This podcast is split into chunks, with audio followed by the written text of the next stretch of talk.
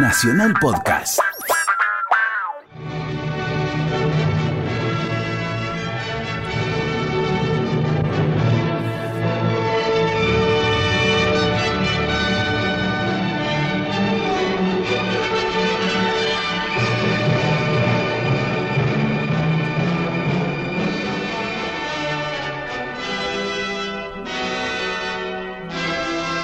Radio Nacional presenta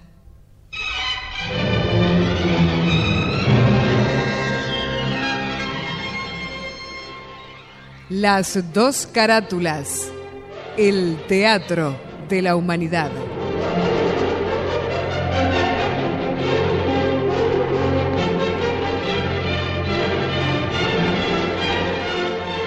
Ciclo destinado a difundir las obras de la dramaturgia nacional y universal, que por sus permanentes valores se constituyen en cabales expresiones del género e imponderables aportes a la cultura.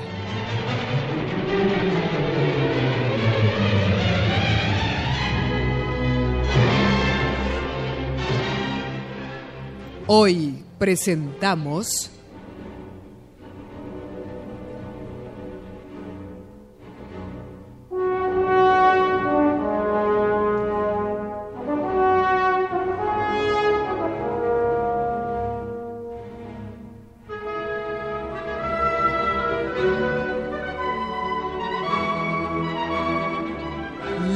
enemiga de Darío Nicodemi.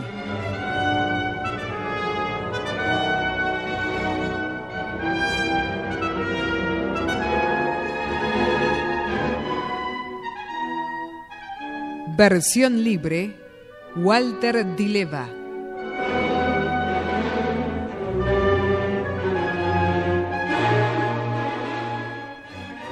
Actriz invitada, Susana Campos.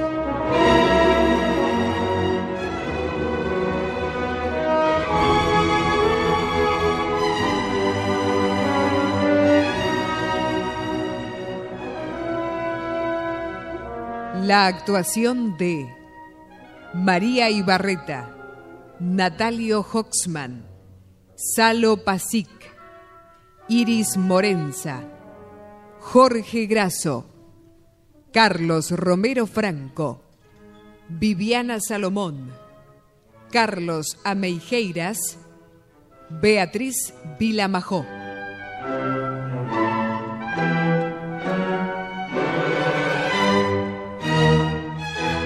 Producción y dirección, Nora Massi.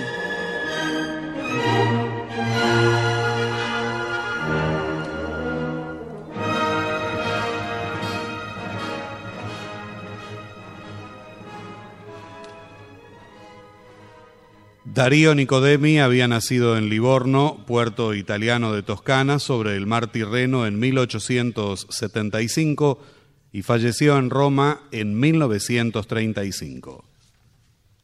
Esta información somera puede confundir un tanto al escucharle decir que siempre recordó a Edmundo Guiburg y que Nicodemi frecuentaba el Café de los Inmortales cuando nuestra calle Corrientes era angosta y que su figura era la de un bohemio casi elegante y medio tanguero, con una pizca de insolencia compadrita.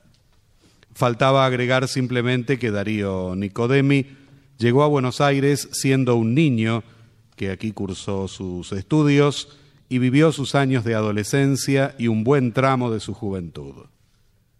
Se dedicó a varias tareas sin poder dominar su gran atracción por la escena, Intentó ser actor, pero terminaría siendo un dramaturgo con indudable prestigio europeo.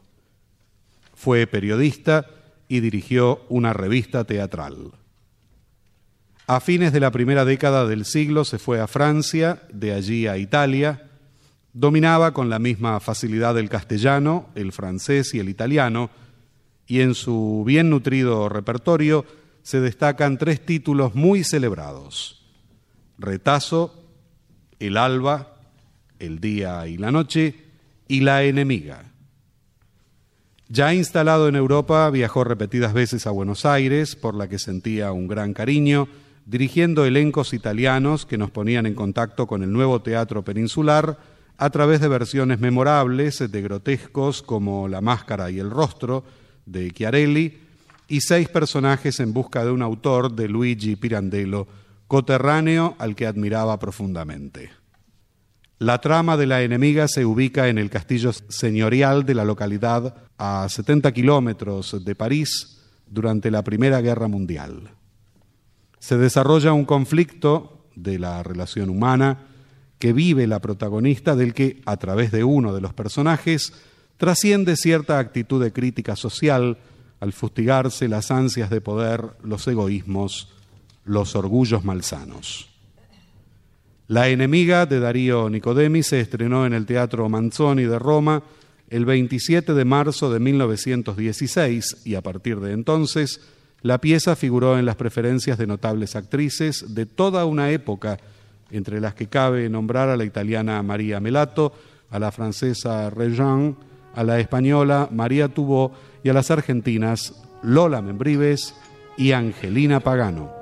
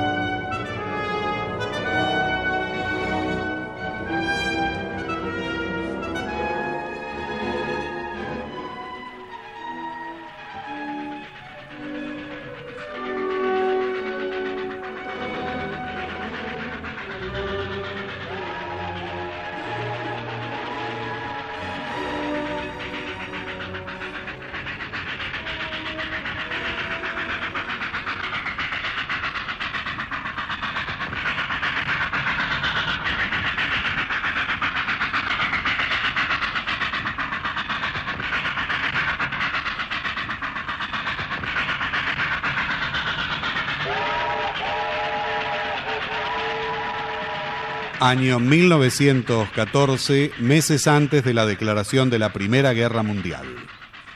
La acción en la terraza del castillo de Nivre, en las afueras de París. Florencia, recostada en un chaise longue, duerme pacíficamente. Gastón viene del bosque, arranca unas flores de un jarrón, se acerca a la joven y empieza a hacerle cosquillas en el rostro. A ver, enseguida, sin mirar. ¿Cuál de los dos hermanos soy? Ya que me han despertado, el menos inteligente. Dormida parecía un ángel. ¿Qué, ¿Qué tal la cacería? Bueno, una gallina que aplastó mi automóvil y esta admirable mariposa que es su retrato. Oh, mi retrato. Claro que sí, pero mire aquí el azul, ah. el azul divino de sus ojos, mm. aquí el oro deslumbrante de sus cabellos, por acá el sonrosado angelical de su carita y debajo el coral increíble de sus labios. Y por fin la blancura inmaculada de su modestia. Para engañar a cualquiera. Vaya a arreglarse, pues me han dicho que Marta Riñó come esta noche aquí. Ah, no, entonces le toca a mi hermano embellecerse. ¿Dónde está Roberto? En París, desde esta mañana. Ay, me parece que va a París con mucha frecuencia. ¿Celosa?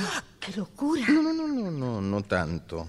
En cuanto se habla de Roberto, su voz se apaga y sus ojos se iluminan. Ah, Gastón, le prohíbo decirme impertinencias. Florencia, usted lo quiere. No escucho una sola palabra. Aguarde, aguarde, aguarde. Y sea franca. Vamos a ver. Si no está enamorada de Roberto, ¿por qué me prohíbe que trate de agradarla? ¿Por qué agrandar lo insensible? Pero continuamente esta distancia que usted ha querido establecer entre nosotros dos. A ver, respóndame. La conozco lo bastante para estar seguro de que ni el título ni las riquezas la deslumbran en mi hermano. Por lo menos me hace justicia. Muchas gracias. Y bueno, entonces, ¿por qué todo para él y nada para mí? Creo que ser el menor ni es delito ni se puede echar en cara. Yo no soy el responsable. Ya asomó la manía de persecución. No, no, no, no me persiguen, es peor. Me olvidan. Ah, usted es quien olvida que su madre, la autoridad suprema de esta casa, no piensa más que en su Gastón. Ah. No adora a nadie más que a usted ciegamente. Sí, mamá, sí, es verdad. Pero ¿y los demás? Todos los demás no deliran con Roberto. Empezando por usted. Naturalmente que sí. Empezando por mí. Estoy contento de ser su hermano, orgulloso de ser su amigo, porque no creo que exista en el mundo un ser más delicado, ni más fuerte, más seductor, ni más bueno. ¿Verdad que sí? Ah, lo ve, lo ve. No, por caridad, hábleme lealmente. Dígame que le quiere. Ahora mismo en el acto. Tal vez estoy a tiempo de procurarme la fuerza de resignación que necesito. Por favor, no prolongue este juego peligroso. ¿No comprende que sabiéndola libre un día u otro no podré resistir al deseo de gritarle que la... No quiero. Entonces confiéseme. No, no, no puedo. Eh, corro a cambiarme. Pero, Ay, Flor- Debo estar horrible. Pérfida Albión. Gigantescas. ¿De qué hablábamos? Bellísimas, realmente Mm, bellísimas. Forman un grupo que esconde, aunque mal, la vieja desnudez de aquella Diana cazadora. Son magníficas. Y tienen exactamente mi edad. Eh, Tal vez tengan su edad, pero no tendrán sus ánimos. Tienen ánimos para no envejecer, viviendo tanto. Mírelas, erguidas, finas, flexibles, elegantes. ¿Verdad? Sí. Y si las viera de cerca, ni una arruga. Dichosos los árboles. Ellos se desenvuelven y yo me encojo. Van para el cielo y yo vuelvo a la tierra. A medida que su copa aumenta, parecen más hermosas y benéficas. A medida que mi persona disminuye, soy más fea y más insoportable. Eh, condesa, se calumnia usted. No tema, no tema. Esa ocupación se la dejo a los demás. Pero es la verdad. Siento que me voy volviendo egoísta, insensible, hasta glotona y terriblemente inútil. No, condesa. La vejez no es más que una humillación progresiva. ¡Qué suerte ser árbol! Y ahora vamos a sentarnos, mi querido Lam. Eh, vamos, Mis señora. piernas dicen basta y tienen razón las pobrecitas. Son 78 años de llevarme a cuestas. Ay, creo que le he dicho mi edad. El alma es inmortal. Dichosa de ella. Gastón, Sí, ¿qué abuela. haces aquí solo y tan pensativo? Nada, nada, abuelita, leía. Sobre el bordado que abandonó Florencia. Eh, ¿Qué tal esa casa? ¿Qué se ha matado? Una mariposa. De un tiro. Mi enhorabuena. Y Roberto, ¿ha vuelto por fin? No, todavía no. Ah, París, París. Monstruo seductor y fatal. ¿Quiere decirme, querido Lam? Condesa. ¿Para qué existen las grandes ciudades y cuál es su verdadero objeto? Condesa, el verdadero objeto de una gran ciudad es hacernos desear el campo. Exactamente. En las grandes ciudades todo se transforma y se deforma. Justamente. Hasta el sol y la luna son aglomeraciones inútiles, malsanas. Peor todavía, porque si no existiera Londres, usted no se vería obligado a abandonarnos para cuidar de sus negocios. Justamente. Y si no existiera París, Roberto no habría faltado al almuerzo, ni estaría a punto de faltar a la comida.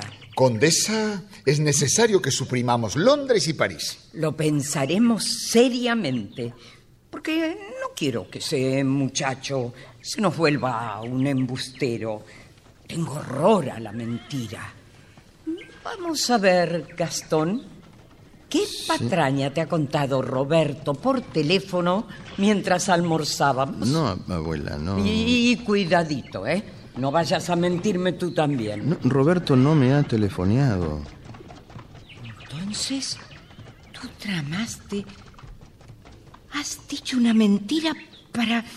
Sí. Ven, ven a darme un beso. Eres todo un hombre. Sí, pero si no viene la comida ya no sé qué inventar, abuela. Ay, tienes razón y eso es grave. Debemos buscar algo. Ayúdenos, Lorland. ¿A buscar una mentira? No, una mentira, una mentira. Se trata de una invención insignificante. El señor y la señorita Renault. Ya. ¿Y mi hija? ¿No ha salido de su habitación? Todavía no, señora condesa. Entonces, que pasen el señor Reñó y su hija. Bien, señora condesa. Eh, con su permiso voy a cambiarme, abuela. Pero rápido, ¿eh? Tenemos que buscar algo para evitarle a Roberto la Sí, tormenta. si no viene, ya no sé qué inventar. Ahora vuelvo. Ay, señor, qué muchachos. Mi querido Lam, ¿conoce usted a Reñó? No tengo ese gusto. Lo tendrá usted ahora. Y un verdadero gusto, porque se trata de todo un personaje. Ah, ¿sí? Reñó es el notario que solía figurar en las comedias de mi tiempo. Realmente, eh, eh, pues no lo imagino en esta época. Conocerá al notario de la más exclusiva aristocracia francesa. Nada menos. La aristocracia es su manía, su esnovismo profesional. Ay, es más interesante aún porque es hereditario. ¿Cómo hereditario? Sí, su padre era todavía más escrupuloso para escoger su clientela. El despacho de Reñó es un océano de sangre azul.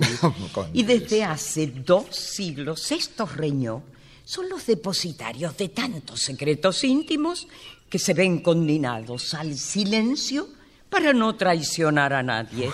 Yo le atormento siempre, pero no he conseguido jamás hacerle cometer una indiscreción. Mi hija Florencia me ha hablado de la señorita Reñó en alguna ocasión. De tal palo, tal astilla. Marta, por la profesión de su padre, se ha hecho en nuestro mundo un rinconcito simpático, pero morirá soltera, porque no le es posible casarse con el heredero de un trono de primera. Oh, estoy avergonzado de mi modesto título de lord. Aunque fuera usted diez veces millonario, no le bastaría. Marta Reñón necesita una corona, aunque sea de espinas. Ah, aquí los tenemos. ¿Cómo estás, Marta? Buenas tardes, señora condesa. Buenas tardes, condesa. Eh, Lord Lam, le presento a mi viejo amigo, el señor Reñó, la caja de caudales de los escándalos, como yo lo llamo. Marta, Lord Lam. Encantada. Mucho gusto. Ya he tenido el gusto de conocer a la señorita Florencia. Su hija, Lord Lamb, es una criatura toda gracia y distinción. Por favor. ¿Verdad que los ingleses son distinguidos como nadie? Gracias. Cierto, Reñó, que mi prima de San Serván se ha retirado enferma al Poitou. ¿Y qué ha sido? ¿Falta de salud o falta de dinero? El Poitou, dice usted, una de las más hermosas regiones de Francia. A sus compatriotas, Lord Lam, les gustaba mucho el Poitou. Así es, sí. Nos lo quitaron muchas veces. ¿Y de salud, Reñó, le permite hablar el secreto profesional? No me quejo, condesa. Ya conoce mi oración. Dios mío, guardadme de los dolores físicos que de los otros me guardo yo. Marta, tu sombrerito es delicioso. Ah, Me lo ha regalado la princesa Natalia. Y ha hecho bien. Tiene una cabeza descomunal y ese sombrerito debía sentarle como una silla de montar a un elefante. El joven y querido duque acaba de llegar hace un momento. Ah, menos mal. Me alegro de volverla a ver, señorita Florencia. Y yo también. Ah, lleva usted un traje precioso. ¿De qué princesa procede, querida? Es un modelo de la marquesa de Ormano. Ese monstruo. Y por fin obtuvo el divorcio, Reñó. ¿El divorcio? ¡Qué tremenda calamidad endémica! Se muestra usted insoportable con sus dis- discreciones. Señora condesa, ¿nos da permiso para que vayamos con la señorita Florencia a ver los cisnes del lago? Adoro los cisnes. Son los grandes señores, los príncipes del agua. Ya veo que el mejor día te casas con un cisne.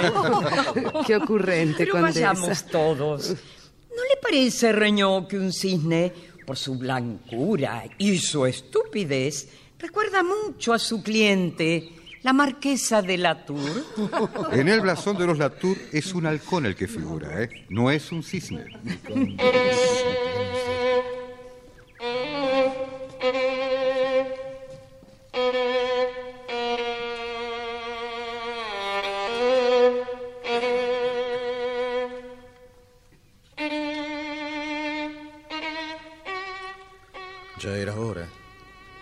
te ha pasado?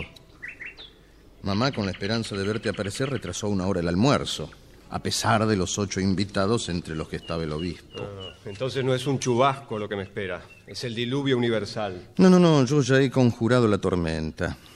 Le he dicho a mamá que te había hecho una porción de encargos y que yo solo tenía la culpa de tu tardanza. Agradezco tu generosidad. Ah, en mi lugar habrías hecho lo mismo, ¿no? Sí, sí, pero el resultado no habría sido tan feliz. ¿Dónde están las señoras? Se fueron hacia el lago. Menos mamá, que desde que almorzamos se encerró en su cuarto. Estará buscando en su repertorio de frases amargas las que más puedan herirme. No, eres injusto, Roberto. ¿Por qué estás cada día más nervioso, más pálido? Hay cosas de las que más vale no hablar. ¿Una mujer? ¿Por qué no? Pero Florencia... No. Una mujer más hermosa. La más hermosa. Ah. Mamá. Sí, sí. Sí, ya, ya no soy capaz de ocultar esta pena. Y escapo para que no la conozcan. Ahí tienes la razón de mis continuos viajes a París. Sabes una cosa. Tu mayor desdicha es tu imaginación. Te obliga a pensar cosas que no existen. Mamá te quiere en el fondo. Su cariño está tan en el fondo que ya he perdido la esperanza de llegar hasta él. Estoy seguro de lo que te he dicho. Entonces, puedes curarme con una sola palabra. ¿Cómo? Sí, sí. Júrame que estás seguro de que mamá me quiere. Bueno, yo te digo... No, no, no, no, no, no digas. Jura. Em, ¿Lo ves? ¿Lo ves? Dudo del único sentimiento de que los hombres no han dudado hasta ahora. Y esa duda es mi desgracia y mi vergüenza. ¿Pero por qué? ¿Tengo yo la culpa de que una ley que no he dictado me haga heredero de un título y de un gran patrimonio? ¿Acaso no pongo sobre ellos mi cariño y mi ternura por ti? Lo sé. Sí, lo sabes, sí, lo sabes. Pero mamá no ha visto siquiera el cariño que le tengo a ella. Y sin embargo, nunca nadie sabrá de mi pasión por ella. La adoro. La adoro como si en mí se juntaran un hijo, un amigo, un marido, un padre, un esclavo, un fanático, ¿comprendes? Sí, Roberto. Y la adoro como un artista que adora su obra maestra. Desde la muerte de nuestro padre, mamá ha hecho de su dolor una belleza más. Se ha acostumbrado al peso de su desdicha como una reina al peso de su corona. Me siento tan orgulloso de mamá que, que no quisiera haber nacido, si no hubiese nacido para ella. Me acuerdo de todo el cariño de antaño y, y no puedo. No quiero acostumbrarme a la idea de perderlo. Roberto. Mamá te adora ciegamente y tú te quejas porque te faltan otros afectos. Yo los tengo todos, pero en cambio sufro y me quejo porque me falta el cariño de mamá. Cálmate, cálmate. Ya verás cuando tu vida haya cambiado, Florencia... Hasta que sepa la causa de este cambio incomprensible de mamá, no haré nada, no decidiré nada, no pensaré en nada. Quiero saber. Estás loco. Quiero saber para no volverme loco. Una madre puede preferir a uno de sus hijos sin necesidad de odiar al otro. Mamá no te odia. Es mi enemiga, la enemiga de mi vida, de mi felicidad, de mi porvenir. Y quiero saber por qué. Soy tan desgraciado, Gastón, que daría mi vida por saber lo... Ah, sí, Marta. Buscaba. Buscaba a Gastón. Sí, sí, sí. Eh, Su abuela preguntaba por usted. Está al otro lado del estanque. Bueno, eh, allá voy entonces. Permiso. Nos vemos. Sí, Gastón. Marta, ¿sabe si su padre tiene que hablar con mamá esta noche? Sí. Yo también necesito hablar con él. Muy bien, se lo diré. Y así tendremos tres consultas esta noche. Su abuela, la condesa, también ha solicitado hablarle. Ah. Divertidísimo. Gracias a estas consultas profesionales debo el indecible honor de comer aquí.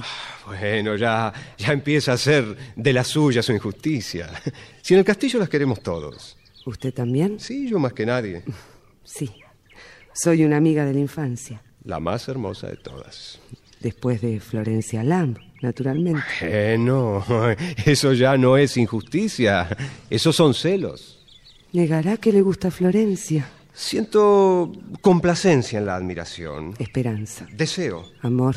Pasión. Matrimonio. Como en la vida, nacimiento, matrimonio y muerte constituyen la santísima trinidad de las cosas lógicas, yo suprimo la que puedo, el matrimonio. Y. Y si un día una hermosa joven, muy rica, muy distinguida, se enamorase de usted, si se lo dijese, ¿qué haría? La hermosa joven, con todo su dinero y toda su distinción, como que hay un Dios que iba a pasar un cuarto de hora un poco agitado. ¿Y matrimonio nunca? Nunca. Gracias. Y. Y si otro día una mujer menos bella y, y menos rica que Florencia Lam enloqueciera hasta el punto de decirle que le adora, usted ya sabría de su desinterés porque. porque ella sabría ya que usted no se casa. Ay, Roberto. Roberto. Marta, Marta, por favor, ni sollozos ni lágrimas. No se acostumbra aquí. No me humille más.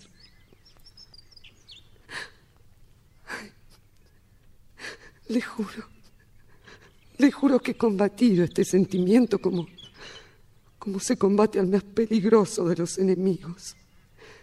Y en este combate que dura hace años, he visto caer poco a poco mi voluntad, mi inteligencia, mi orgullo. Si pudiera, si pudiera pronunciar una vez la palabra que ha venido a ser mi idea fija, sería para mí un alivio. Roberto, Roberto, yo... Me siento ridículo. De modo que, que mi emoción, mi sinceridad, mi locura, no ha despertado en usted más que el miedo a ser ridículo. Roberto, lo adoro. Basta. Quiero que sepa que si no es feliz, yo estaré siempre a su lado, dispuesta a todo, contra todos. Quiero que sepa que le he dado mi corazón para el porvenir. Ah, a largo plazo.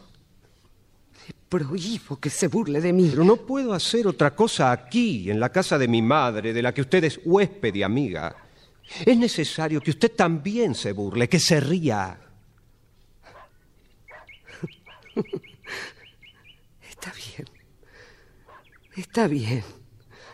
He sido torpe, risible, despreciable. Sí. Sí, despreciable. Porque el señor Duque no tiene a bien tomarme en serio. El señor Duque ruega a la señorita Reñó que no diga enormidades. Sin embargo, la señorita Reñó, la hija del notario de la caja de los escándalos, es la única persona que podría tener las llaves de esa caja. ¿Qué ha querido decirme? Nunca lo sabrá. Me ha ofendido atrozmente. Quiero saber. ¿Así? ¿Los misterios de la caja de los caudales? Sí, sí. Detesto a su mundo. Lo odio y lo odiaré hasta, Hasta que... pueda entrar en él. ¿verdad? Eso. Eso. Lo odio. Sí, lo odio, porque me han hecho entrar por la puerta de servicio, poco menos. Roberto, ábrame usted la puerta grande, la que no me obligue a bajar la cabeza para entrar. Y yo encontraré el modo de saber lo que le interesa y le atormenta. Lo sabe. Ha desvalijado la caja de caudales. Lo sabe ya. Deme su palabra. No. La estimo demasiado para empeñársela a una intrigante. Insúlteme. Y no sabrá nada nunca. Usted, duquesa. Nada más que la hija de un notario de escándalos podía concebirlo. Pero yo sé quién es mi padre. Usted no podría decir otro tanto. Ahora veo que está completamente loca. Su ambición la hace desvariar. Me avergüenzo de haber sido su amigo tantos años. Me muestra un alma mezquina, Un alma avarienta de. de mujerzuela. Yo tengo el alma, otras tuvieron el cuerpo. Pero, ¿en quién se atreve a pensar hablando así? Usted ya lo sabe. Marta. Ay, Marta. No. Marta. suélteme. Hable. No, deje. Hable, Marta. Ay, Hable. toque. De rodillas. De rodillas, Marta. No. Pida perdón. No, no soy. Pida perdón. No soy de las que se arrodillan. Suélteme. Confiese que ha mentido, Marta. Confiese que ha mentido. Que mi madre. Su madre. Su madre le odia. ¿Qué Porque usted, sí, sí le odia. Porque usted, bastardo reconocido ¿Cómo? y legitimado por la generosidad del duque, usurpa los títulos, los honores, las riquezas del otro, de Gastón, el menor legítimo. Le odia. Porque usted es su pecado y su vergüenza. ¡Basta! No es verdad. No es verdad. Que caiga fulminada aquí mismo, si miento. Quiero hablar con su padre cuanto antes. Entonces, He perdido. Pero ya le he dicho. Juego viene. Y no lo notará nadie. me ha rechazado. Se ha burlado de mí. Peor para usted. No es verdad. No puede ser verdad. Me alegro de verte por fin, Roberto, pero es un honor que cada día se va haciendo más raro. ¿Y qué esperas? ¿Te propones faltar también a la comida? No, mamá. Voy. Ya se hizo de noche. Podrías ofrecerme el brazo y acompañarme, digo, me parece. Sí, mamá. Sí, mamá.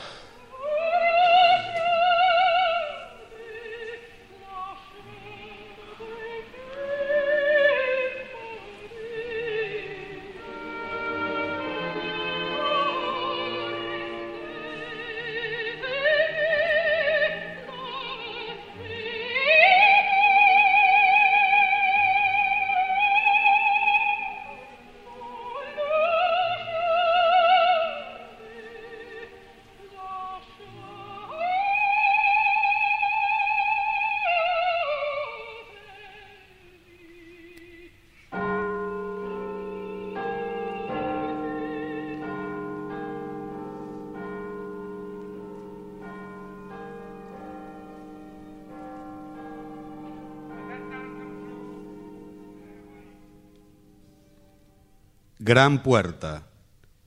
Se ve una galería llena de cuadros, armas y toda suerte de objetos de arte. Muriel sirve los licores. Por favor, Muriel, al salir cierre la puerta para que no se pierda ni un átomo del cigarro del señor Reñó. Sí, señor. Eh, mi viejo sibaritismo lo agradece devotamente. ¿Tiene algo más que ordenar el señor duque? No, no, nada. Gracias. Permiso, señores. Marta me ha comunicado su deseo de hablar conmigo esta noche. Sí, es verdad. ¿De qué se trata? De rogar a la señorita Reñó que interrumpa sus visitas a esta casa. Eh, ¿Podría saber el motivo de tanta severidad? Su hija le informará si quiere. Para regular mi conducta futura, ¿puedo preguntarle si la duquesa y la condesa conocen y aprueban esta expulsión? Le agradeceré que usted mismo busque un pretexto para justificarlo a los ojos de mi madre y de mi abuela. No será difícil. Un viaje. Bien. Eh, ¿Más coñac? Sí, gracias. Sírvase. Ah, gracias.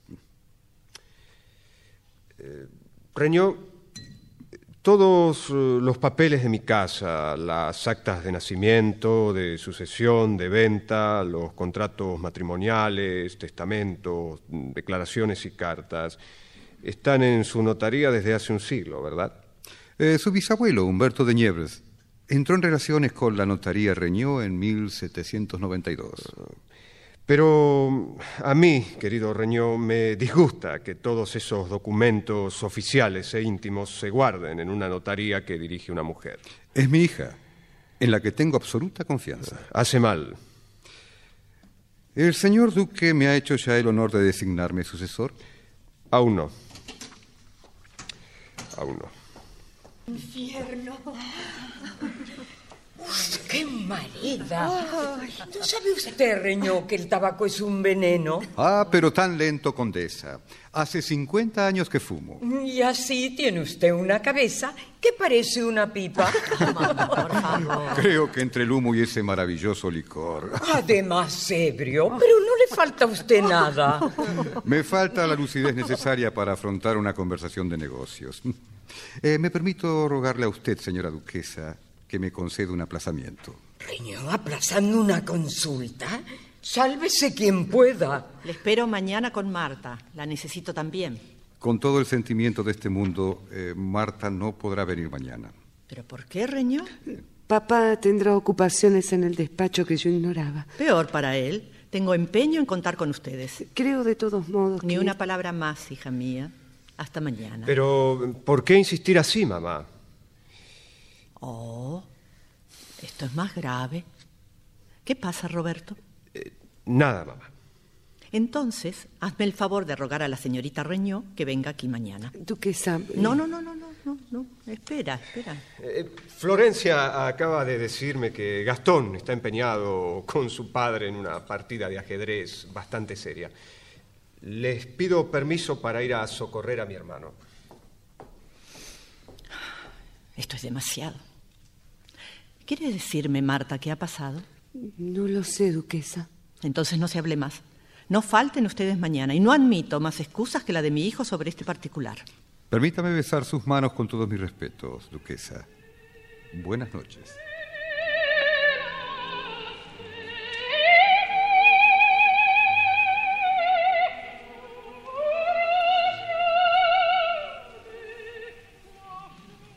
Esto es escandaloso, mamá. ¿Y en la mesa? Lo he visto, no hacía ningún esfuerzo para disimular su mal humor. Esto me confirma su pésima educación y no estoy decidida a tolerárselo. A él menos que a nadie. Claro, en cuanto se trata de Roberto, no te cuesta ningún trabajo ser exigente. Sería igual si se tratara de Gastón. No, hija mía, no. Bueno, mamá, está bien, hablemos de otra cosa, por favor. Está bien. Ah, Florencia, Florencia, querida, perdona esta pequeña escena de familia. Roberto ya debe estar arrepentido. Son sus nervios. Como va a ser un viaje muy largo. Creo que es hora de avisar a papá. Cuando juega al ajedrez se olvida hasta de mí. ¿Un viaje? ¿Y por qué se va? ¿Te lo dijo acaso? A respirar otros aires. Permiso. Quédate, quédate un momento. ¿No te parece que tenemos que hablar tú y yo? Tu padre debe haberte dicho que... Todo. Pero mi padre no tiene nada que ver en estas cosas. El corazón es un tesoro que debemos administrar nosotros mismos. Eres un ángel. Un ángel inglés, porque razona como un abogado. Continúa, Florencia. Yo pensaba, puesto que Gastón es el menos afortunado, quiero ofrecerle con mi cariño y mi amistad todo lo que le falta para ser casi igual que su hermano Roberto. Así realizaré un acto de reparación. Haré feliz a una madre y no podré tacharme nunca de ambiciosa. Pues así, poco a poco... No te detengas. Sigue, querida. Eh, quiero decir que poco a poco... Y a pesar de los propósitos irrevocables de tu cerebro, tu corazón ha dispuesto las cosas de otro modo. No sé qué quiere usted decir, mamá. Porque tú estás siempre en el aire. Florencia había decidido, había resuelto enamorarse de Gastón. Y precisamente por eso se ha enamorado de Roberto. Por favor, déjela hablar, mamá. Estoy hablando por ella. No es verdad. Habla tú, Florencia. Habla. Pero no ve que callando te dice a gritos la verdad de su corazón. No.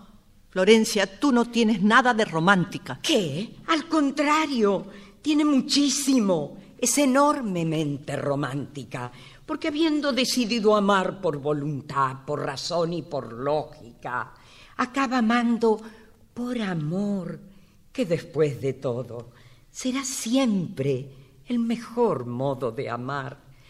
¿No es así, Florencia? Ana, ¿A qué obstinarte y llevarle la contraria? Piensa, piensa lo que podría ocurrir si amando a Roberto se casara con Gastón. Acuérdate de Francesca de Rimini. Mamá, creo que usted se divierte atormentándome. No. Ella ha dicho la verdad. Todos están ciegos por Roberto. Vamos, hija, ¿acaso no estás contenta? ¿Qué esperas para abrazar a Florencia? Ay, yo te beso y te abrazo en el acto, hijita. Ay, eso es, mi viejo corazón repica de alegría. Pero Ana, ¿qué tienes tú, mujer? Es tan extraño que esta criatura o cualquier muchachita se enamore de Roberto. Pero es que se trata de un muchacho con algún defecto.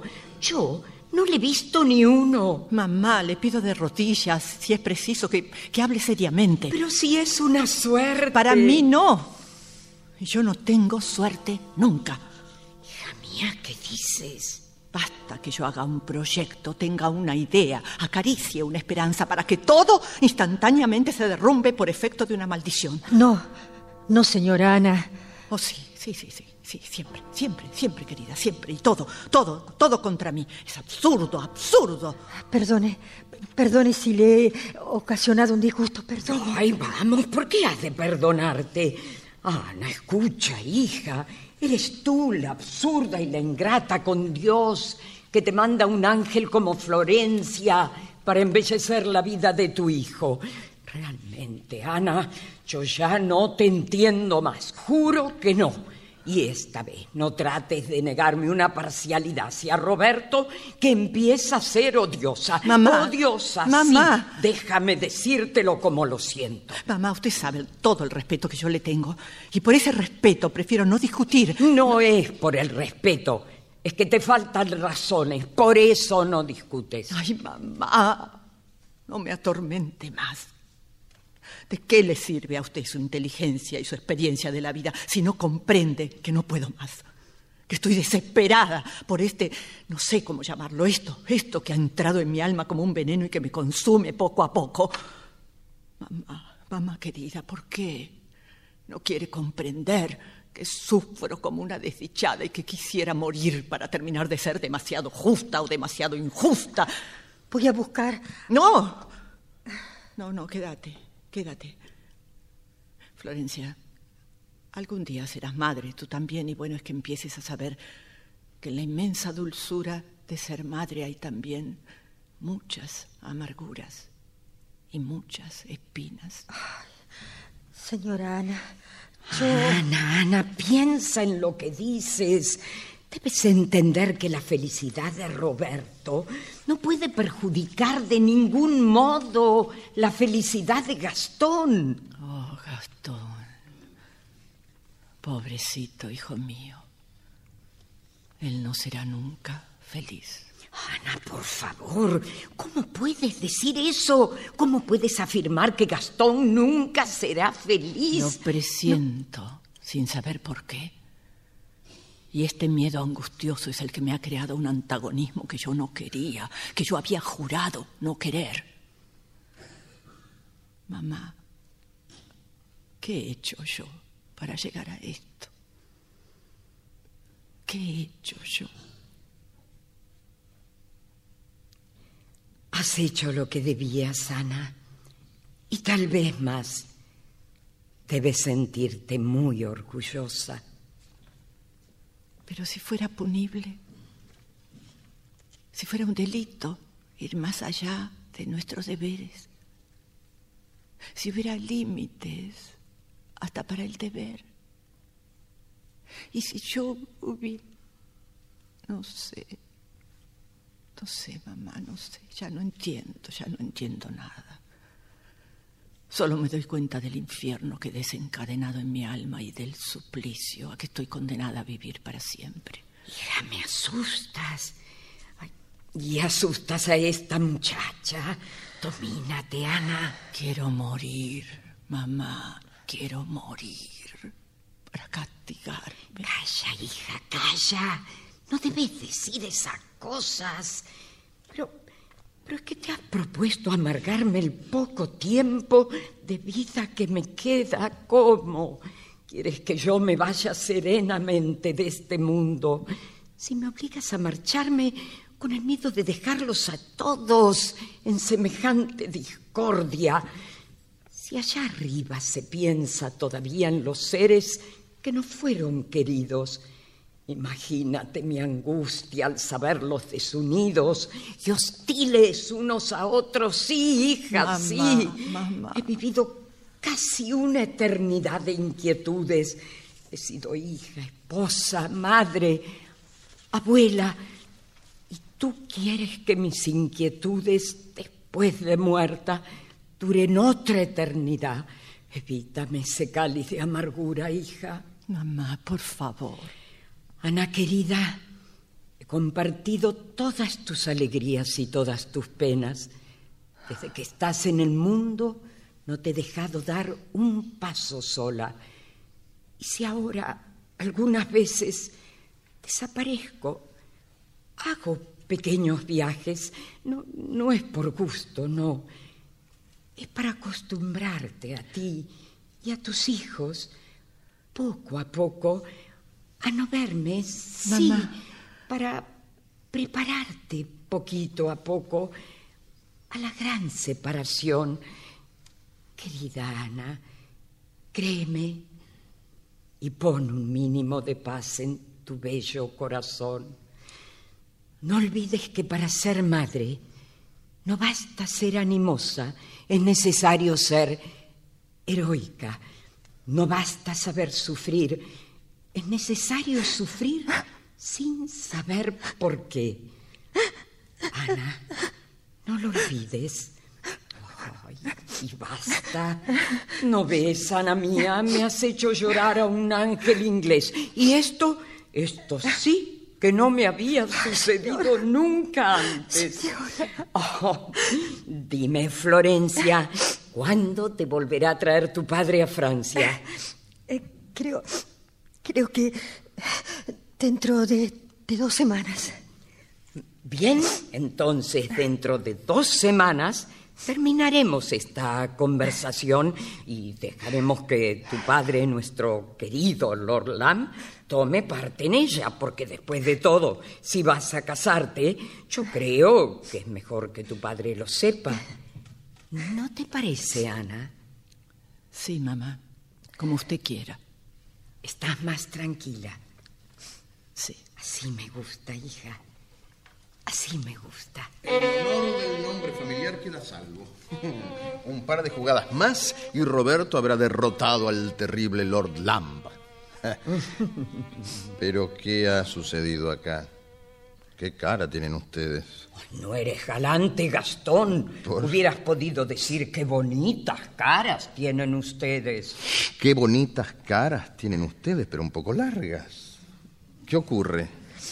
Eh, voy a decirle a papá que, que es tarde y que debemos marcharnos ya. Espera, Gastón. Eh, sí, mamá. Gastón, hace unos meses me dijiste que tu amistad por Florencia empezaba a transformarse en un sentimiento más vivo, más... Me engañaba, mamá, me engañaba. ¿O me engañas? No. ¿Has hablado ya con Florencia? Sí. Sí, pero no de mí. De Roberto. Se adoran. ¿Cómo lo has sabido? Lo he adivinado. Sufriendo. No. ¿De verdad, hijo? De verdad, mamá. Ninguna amargura, ningún disgusto. No. Es decir, tendría un disgusto si alguien o algo pudiera ser un obstáculo a la unión de esos dos seres tan buenos y tan adorables. Y ya que hablamos de Roberto, quisiera hacerte una súplica, mamá. ¿Una súplica? Sí. Por favor, escúchalo, hija. Está bien, dime, Gastón. Mira, mamá, Roberto, mi hermano, Sí. se cree un poco distanciado de ti. ¿Distanciado? Sí.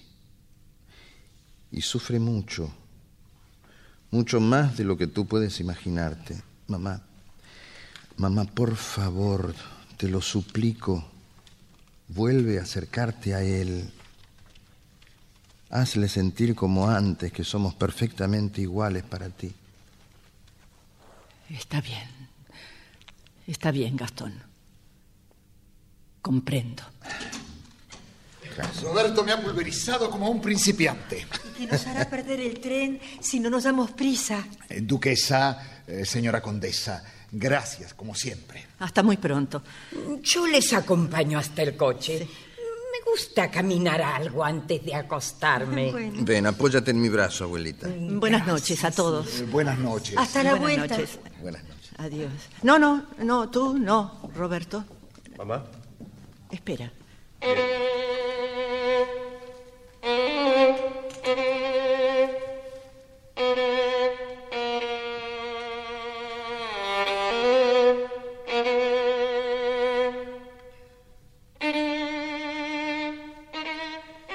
Mamá, quiero disculparme. Un poco tarde.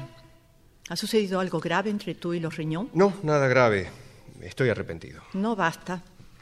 Ya que no sabes frenar tus eh, rarezas, acostúmbrate, por lo menos, a la humildad de presentar tus excusas a las personas que ofendes tan injustamente. No basta con pertenecer a una casa como la nuestra, es necesario saber pertenecer. Mañana iré a la casa de los Reñó. ¿Puedes perdonarme? Sí, contando con tu promesa. Ah, mamá. Dirás que es otra rareza mía lo que quiero pedirte. Un beso. ¿De despedida? Ni siquiera has pensado en la posibilidad de una negativa de tu viaje, por mi parte. Una negativa tuya equivaldría a un acto de ternura. Y desde hace algún tiempo no me lo prodigas. Eres dueño de irte cuando quieras, pero supongo que tendremos tiempo de- para hablar. ¿no? Sí, sí, sí, sí, cuando quieras. Está bien. ¿eh? Florencia y yo hemos hablado de ti. Es un asunto grave que convendría dejar resuelto ya mismo. Lo resuelvo en el acto. Mi matrimonio con Florencia es imposible. Asegurabas quererla, que viene esta renuncia tan repentina. Cuando tropezamos en la vida con una criatura como Florencia, no basta ofrecerle nuestro cariño. Es necesario ofrecerle además la alegría de vivir. Y yo de esa alegría no tengo para dar a nadie, mamá. Eres exigente con la vida. ¿Qué te falta? Tu cariño y tu confianza eran los únicos bienes de mi vida. Y desde que no cuento con ellos, Deliras. me parece que vivo en un desierto donde mi cariño por ti se muere de hambre y de sed. Es lógico que quiera partir. No estás en tu juicio. Sí, sí, sí. Y mejor me callo para no hacerte sufrir. Hablando con sencillez, puede decirse todo. Mamá, mamá, ¿qué tienes contra mí? ¿Por qué ya no me quieres? No sabes lo que dice. Al contrario, hablo porque sé ¿Qué sabes? el origen de mi nacimiento. ¿Pero qué es lo que estás diciendo? Me consta que he sido admitido en esta casa por la clemencia del que fue tu marido. ¿Qué estás diciendo? No he sentido ninguna humillación. Roberto. Te estoy más que agradecido. Y tengo una razón nueva para quererte más. Roberto, por favor. Sé que debo reparar y devolver lo que he recibido de más. ¿Qué dices? Y lo haré con entusiasmo, con pasión. Todo me parecerá fácil si tú dejas de considerarme únicamente como el pecado de tu vida. ¿Pero con quién has hablado? ¡Márchate! ¡Márchate! No quiero verte más. ¡Sal de aquí! Sí, ¡Sal! sí, como un extraño. No necesitas tratarme así para que me vaya, no. Basta que me odies. ¡Ay, Dios! Dios mío, dame fuerza para callar. Sí, sí, mamá, sí, es mejor. Enciérrate en tu rigidez social, en la austeridad de tu religión, en la vanidad de tus prejuicios. Y cuando yo te llamo, calla, mamá, calla. Sí, sí, sí, callo, callo, callo, siempre. Tengo que callar a toda costa, a costa de todo, tengo que callar. Yo tengo que callar. creía, tengo que callar. creías conmover a una madre y he ofendido a una gran dama. Esperaba una sonrisa y encuentro una tormenta. Pensé que gritaba el corazón y rugía el despecho. Te ordeno que te calles, márchate. Sí, sí, llama a la criada para que me ponga a la puerta de la calle. Soy la, la vergüenza viva. El bastardo. Me insultas. Te juzgo. No tienes derecho. Tengo el dolor, mamá. Está bien. Está bien. Yo había jurado no hablarte nunca del origen de tu nacimiento. Pero por este torpe insulto que acabas de hacerme voy a faltar a la promesa hecha a un moribundo. Te han dicho una mentira que me mancha. Yo voy a decirte una verdad que me redime. Yo era pura. Pura. ¿Me oyes? Pura como la pureza misma cuando conocí a tu padre. Y él fue el único hombre de mi vida, el único amor de mi corazón. Y tu padre, aún casándose conmigo, no quería abandonar a un pequeño, a un niño que tuvo. ¿De quién? No sé, no me importó nunca averiguarlo. No, no, no, no sigas. Vas a escucharme, No vas a escucharme, hasta el final vas a escucharme. Me vas quitando poco a poco la vida que tenía. Tu padre te adoraba, Roberto, porque eras hermoso, como un ángel. Y yo, al jurarle amor y fidelidad, le juré además que sería tu madre. Le juré que te consideraría como el mayor de nuestros hijos. Y así se cumplió legalmente. Pero después nació Gastón. Y poco después sobrevino la gran desgracia de mi vida. Me quedé sola con ustedes. Dios es testigo que siempre te quise, que no hice nunca ninguna diferencia, hasta que llegó el día de tu mayoría de edad. Y entonces, ahí entonces sentí que se cumplía un plazo terrible, el plazo que Dios había reservado para castigarme. Y fue ver, así, de pronto, todo el daño que por ti, desconocido de mi cuerpo, el intruso de mi vida, le había hecho a mi hijo verdadero. Desde antes de nacer yo había decretado en contra suya aquella usurpación de bienes, de honores, de nombre. A pesar de mis juramentos, me odié a mí misma porque había ido más allá de mi deber. Odié mi maternidad artificial y empecé a cometer el delito de odiarte. ¿Qué Y tú, dices? tú, tú parece que has hecho adrede todo lo posible para que te odiase más y más. Pero, sí, ¿qué tú, dices? tú, porque no contento con lo que la ley te daba, me has despojado de todo, De todo. sin piedad. Me habías reconciliado con mi madre. Tú me la quitas. Porque ella, aún sabiendo todo, no te quiere más que a ti. A Gastón pensé, pensé en darle un ángel de mujer que habría sido una esperanza de felicidad. Y tú me lo quitas. Porque no te quiere más que a ti. Para callar mis remordimientos y mis odios me refugio en el cariño de Gastón. Y tú me lo quitas Pero porque yo- no te quiere más que a ti. La vida entera delira por ti. Aborrezco tu inteligencia, tu bondad y te odio. Te odio. Llegar a decirte que te odio es la única alegría que me has dado desde que eres hombre. Y te odio, te odio también por miedo porque tengo miedo. Tengo miedo de llegar a quererte demasiado. También yo como todos los demás. Te odio. Te odio. Mírame llorando, golpeándome el pecho hasta abrirme y pidiéndote que me perdones. Perdóname mi maldad, mis miedos y mis odios. Y debes perdonarme. No es culpa mía, no es culpa mía, porque esto es una injusticia divina que me hiere contra la que yo no puedo nada, nada, nada, nada.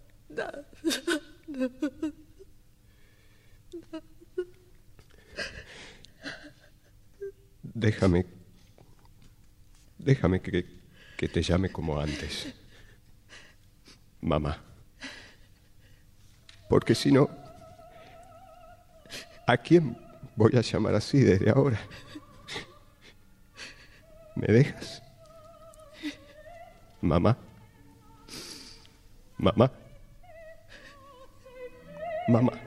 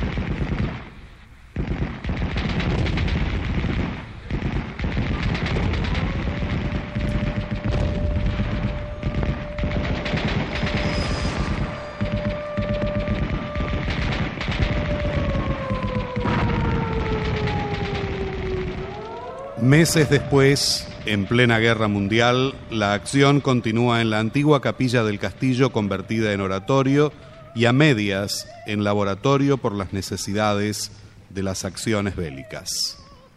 La luz que se filtra por los tres ventanales góticos es tenuemente dorada. La anciana condesa de Vernois y Florencia trabajan entre madejas de lana. ¿Llamaba a la señora condesa? ¿Llegaron los diarios de París? No han llegado todavía, señora condesa. Ah, la señorita Reñó solicita permiso para saludarla. Sea que entre. Permiso, señora condesa. Pero voy a despacharme a mi gusto. Permiso. Adelante, Marta. No llego sola. Viene conmigo una visita ilustre. Naturalmente. Si no fuera ilustre, no vendría contigo. ¿Y quién es? ¿Un duque? ¿Un príncipe? Mi querida condesa. Un príncipe de la iglesia. Monseñor de Bournois. ¿Tú aquí? Eh, ¿Pasa algo? Eh, No, nada, prima, nada, nada, nada. Una visita a los hospitales de la región. He querido llegar a saludarlas. No, no, no, no, no, no interrumpan la labor por mi culpa, por favor. En estos momentos, las plegarias más gratas a Dios son estas, las tejidas con lana gris. Em, y, y Ana, ¿cómo está? Mal. Como toda madre que espera. ¡Ay, Dios! Estás inquieto, Guido. No, no, no, no, no, estoy. Estoy muy cansado, prima. Debes reposar un poco. Sí, tienes razón. Pero lo haré después de rezar y de saludar a Ana. Voy a su encuentro, ya vuelvo. Bien. ¿Y tú, Marta? Nos dejas. Abandonas a tus heridos. Para ir a cuidar a otros, probablemente más graves. Ya no tengo ambiciones, señora condesa. Si no las tuvieras, seguirías modestamente aquí, en el sitio que Ana te había señalado y donde eres útil de verdad. Allá en el norte conseguirás un noble, un poco mutilado quizá, pero noble al fin. No llevo otro propósito que ejercer la caridad. No mientas allá. Hay un sacerdote que reza. Ay, Marta. Marta, Marta, la guerra había vuelto a reunirnos después de aquel alejamiento tuyo tan incomprensible y es un dolor que te vayas de nuevo. He venido a despedirme y a pedirle sus órdenes para París. Buena suerte, querida, y saluda a tu padre de nuestra parte. Me voy, entre otras cosas, para acercarme un poco a él. Está tan solo. Mis mejores augurios para sus dos ausentes queridos. Gracias, Marta. No quiero distraer a Monseñor. Ruéguele una bendición para mí. ¿Y cómo la quieres? ¿Nupcial? Adiós. Adiós. Adiós. Ay, mamá, se divierte usted atormentándola. Ay, es que es una cursi. Persigue un ideal, que Dios le dé fortuna. Si le da un marido, acierta más. Ah, dame las cartas, mamá, vienen por ellas. Eh, Yo las entregaré. Eh, ¿Vienes conmigo, Florencia? Sí, condesa. Eh, te dejamos con Monseñor. Eh, Vamos, hija. Dame. Ay, Ana, Ana. Ana, querida. Has adivinado mis deseos viniendo a verme. Tengo necesidad de tus palabras. Pero te encuentro abatida. ¿Qué sucede? No tengo paz. Ya no tengo valor. El pánico me desgarra. No puedes imaginar lo que ha venido a ser mi vida. Noches sin sueño, días sin descanso. Hago el trabajo de diez personas, hablo, pido, obtengo, doy, preparo, organizo. Agoto mis fuerzas. Y cuando caigo en la cama con los nervios rotos, con la esperanza de un poco de sueño, nada, nada, nunca. Solo alucinaciones y pánico. Ana. No puedo más, no puedo más. Y quiero cerrar los ojos, Quiero cerrar el cerebro, el corazón, para no ver, para no saber. Y sobre todo, para no esperar. Esto es lo horrible. Esperar, esperar. Mi vida se reduce a la espera de una noticia que puede aniquilarme de un momento a otro. Dame un poco de serenidad. Ana. Ana, no te reconozco. Todos los días veo madres que no tienen tu nombre, ni, ni tus tradiciones, ni tu riqueza, que no tienen como tú el deber de dar ejemplo. Madres sin otro deber que el de sufrir. Pero lo cumplen. Lo cumplen cristianamente. Mejor que tú. Porque ellas no protestan. Sufriré más que ninguna, seré más castigada. ¿Qué vanidad es la tuya, hija mía?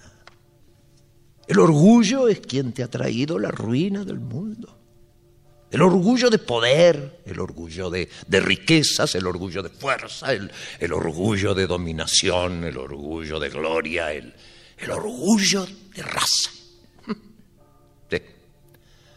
Hasta el orgullo de fe, hasta el orgullo de civilización. Sí, Ana, sí, sí, sí. Sí, la civilización, que es luz, llegó a una intensidad de resplandor tan grande que cegó a los hombres. Ana, hazte fuerte, Ana, fuerte y humilde en la parte de dolor que te ha correspondido.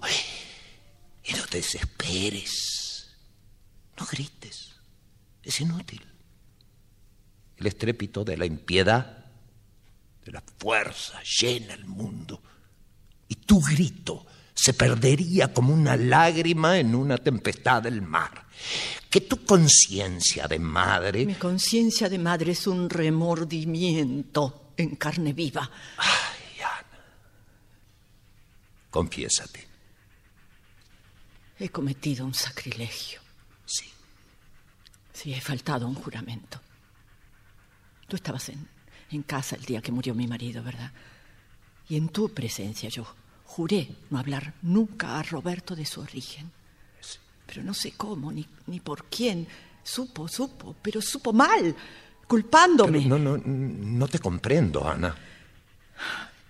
Roberto se creía hijo mío, es decir, hijo de una falta mía de juventud. Me lo echó en cara. Entonces yo me defendí con excesiva crueldad. Fui muy cruel.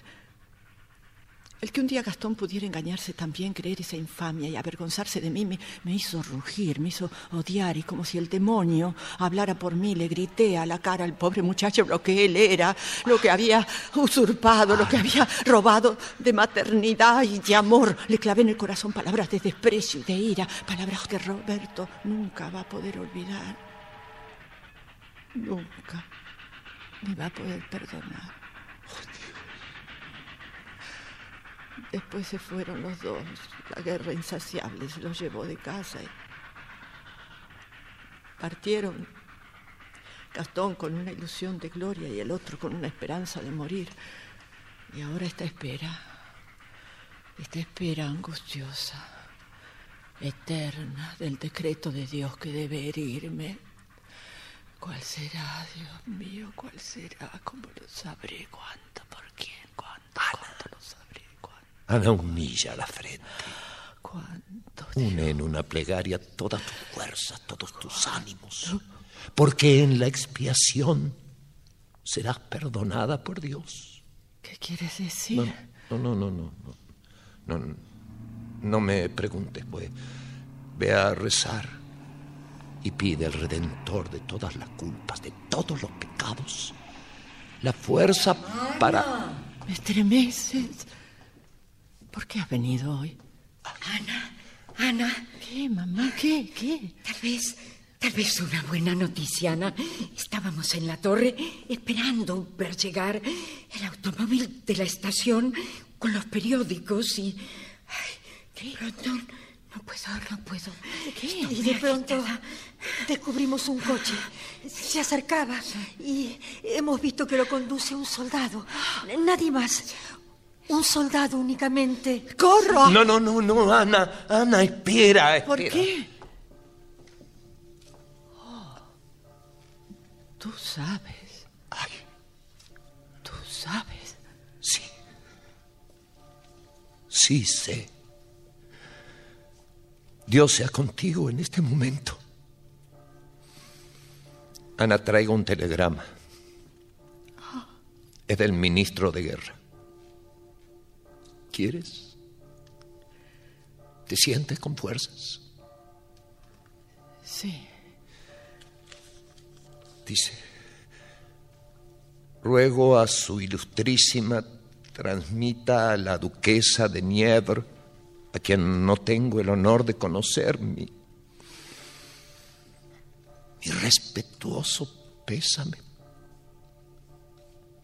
por la gloriosa muerte de su hijo. ¿Cuál? Ana. Ana no merece perdón de Dios si no calla delante de la muerte. Sí, sí, sí, sí, sí, sí, sí, tienes razón. Mírame, mírame, estoy a tus pies, a tus pies, a tus pies, por mi culpa, por mi culpa, por mi culpa, por mi grandísima culpa. Por mi grandísima-. ¿Quién? Soy yo.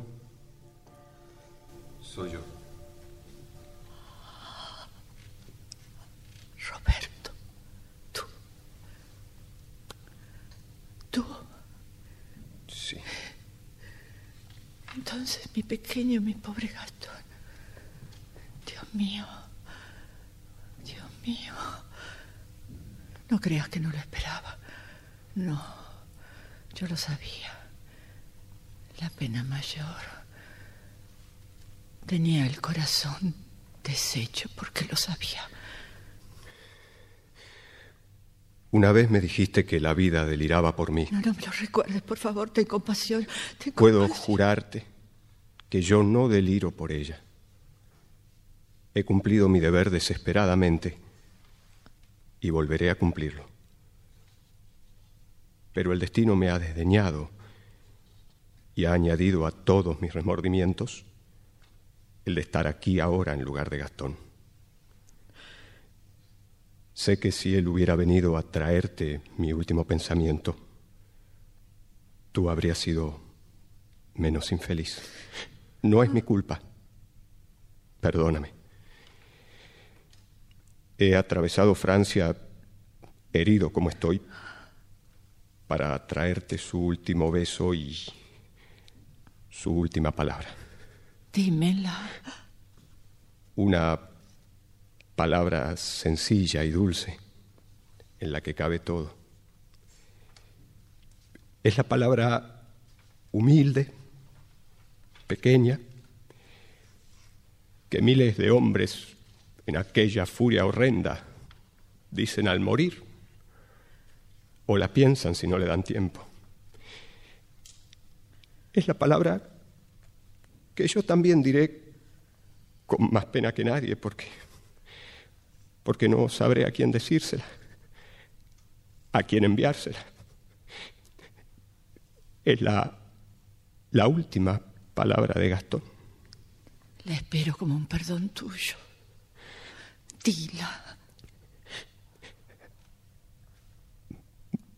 Ma- mamá, Otra vez. Otra vez, hijo mío. Otra vez. mamá,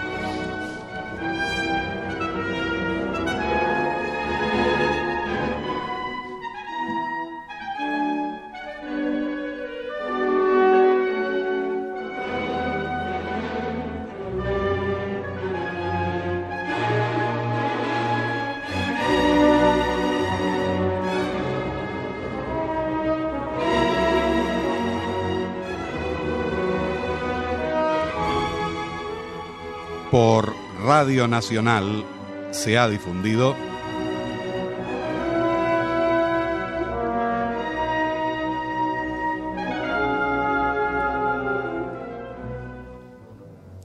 La enemiga de Darío Nicodemi. Personajes e intérpretes por orden de aparición. Gastón, Salo Pasic, Florencia Lamb, María Ibarreta, Condesa de Bernois, Iris Morenza, Miguel Lamb, Jorge Grasso, Muriel, Beatriz Vilamajó, Reñó, Carlos Ameijeiras, Roberto, Carlos Romero Franco, Marta Reñó, Viviana Salomón, Ana de Bernois, Susana Campos, Obispo, Guido de Bernois, Natalio Hoxman.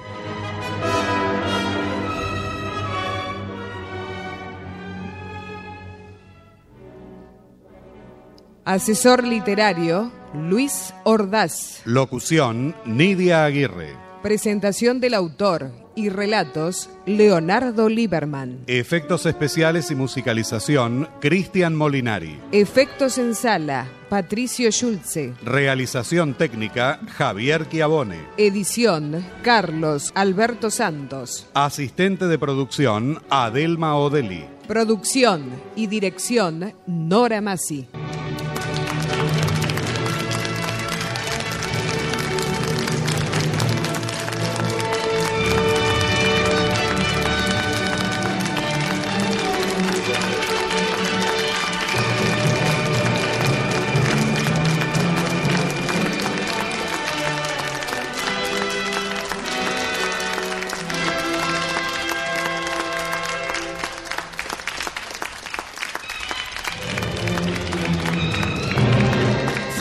Presentación de las dos carátulas, El Teatro de la Humanidad.